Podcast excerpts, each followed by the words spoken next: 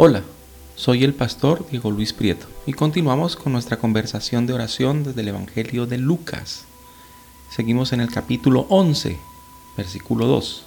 Y les dijo, cuando oren, digan, Padre nuestro que estás en los cielos, santificado sea tu nombre, venga tu reino, hágase tu voluntad como en el cielo, así también en la tierra. El pan nuestro de cada día, dánoslo hoy, y perdónanos nuestros pecados, porque también nosotros perdonamos a todos los que nos deben, y no nos metas en tentación, mas líbranos del mal.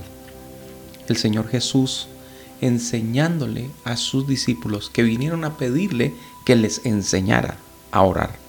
Y es hermoso cómo el Señor empieza hablando del Padre.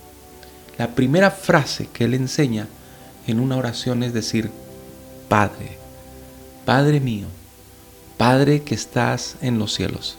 Es la puerta a lo invisible, la puerta a lo espiritual, la puerta al mismo trono del cielo.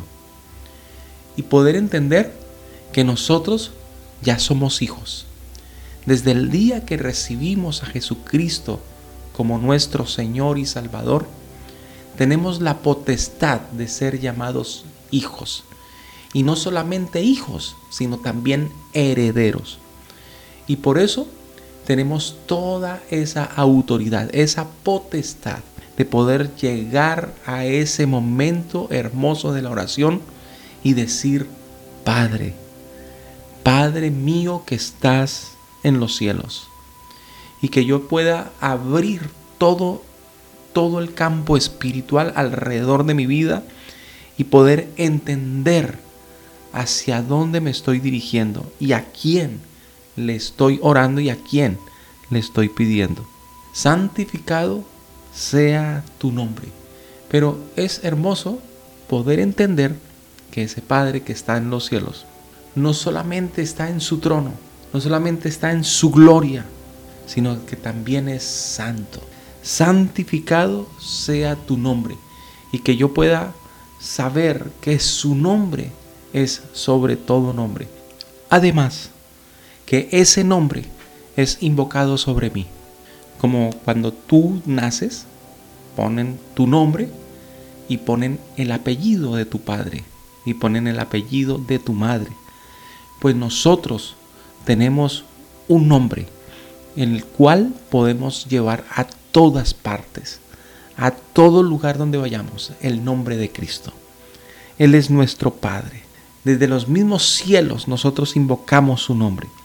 Y santificado quiere decir que es nuestro deber, es nuestro deber dar a conocer las virtudes del que nos llamó de las tinieblas a su luz admirable.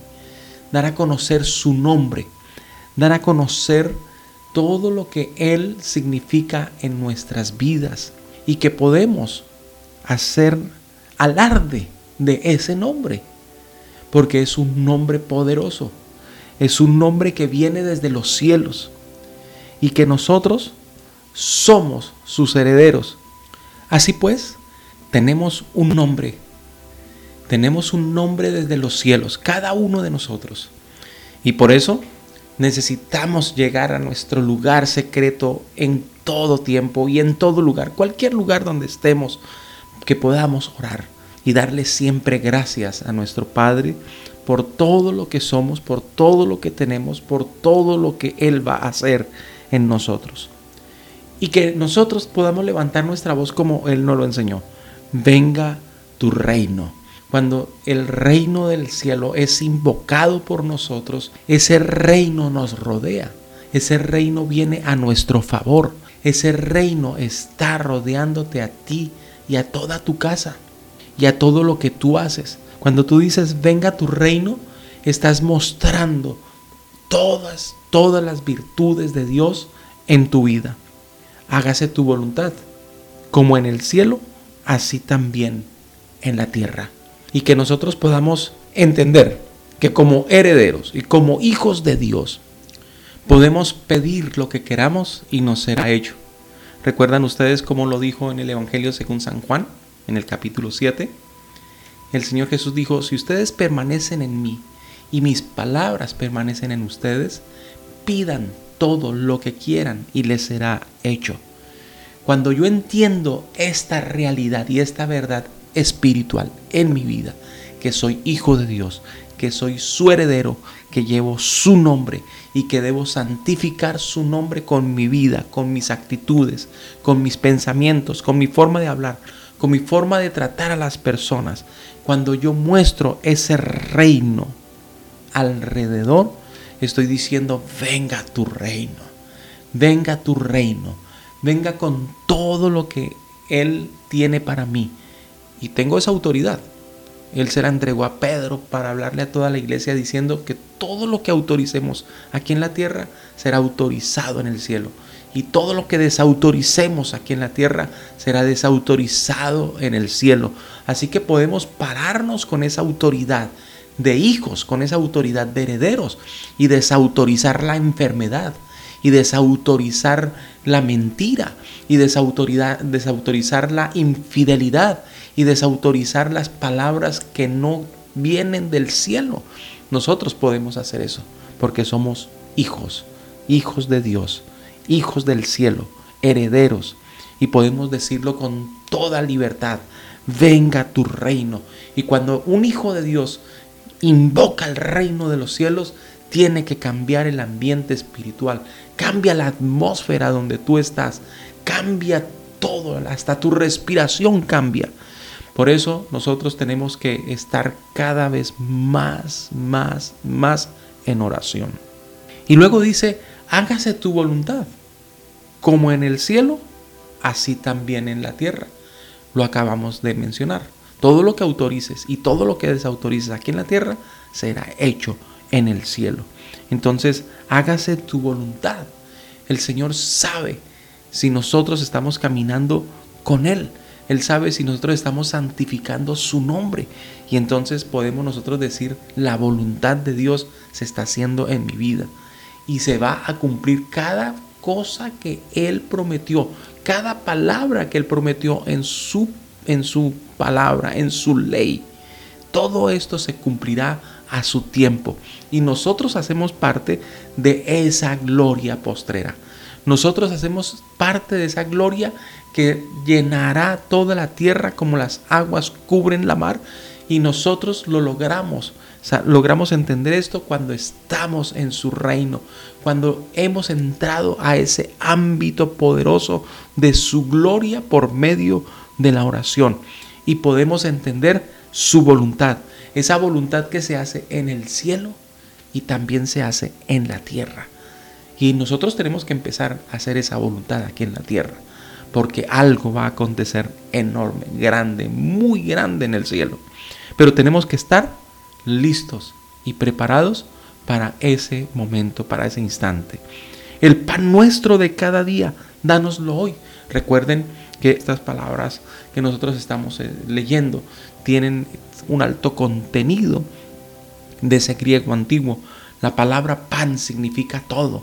El pan nuestro, todo lo que nos corresponde para cada día, dánoslo hoy. Dánoslo hoy. Lo que toca hoy, dámelo, Señor. Lo que necesitas darme hoy para mí, para mi esposa, para mis hijos, para la iglesia, para mis hermanos, para mis amigos. Dámelo hoy, hoy. Y eso lo hacemos cuando tocamos la puerta, cuando entramos a ese aposento cerrado, cuando entramos a ese altar de gracia donde tú alcanzas misericordia y oportuno socorro. Y ahí puedes decir, el pan nuestro de cada día, dámelo hoy, dámelo hoy. Y perdona todos mis pecados, perdona todos mis pecados, así como también nosotros perdonamos a los que nos deben. Pero eso es algo que tiene que ir de ir y venir que yo pueda perdonar a los que me han ofendido, que yo pueda perdonar a los que en algún momento me hicieron algún daño y yo pueda perdonar a todos aquellos para poder disfrutar de esa bendición de santificar su nombre, tras la oportunidad de demostrar que yo soy hijo de Dios y que soy heredero del reino de los cielos. Y entonces cuando tú muestras esto, estás mostrando que puedes otorgar también perdón, que puedes perdonar, así como también Él puede perdonar todos nuestros pecados. Él perdona todas nuestras faltas. Y esta es una oración que Él enseñó a sus discípulos para que ellos la tuvieran en su mente todos los días de su vida. Una oración que todos debemos hacer y concluirla como Él nos lo enseñó. Y no nos metas en tentación, mas líbranos del mal. Soy el pastor Diego Luis Prieto. Que Dios les bendiga.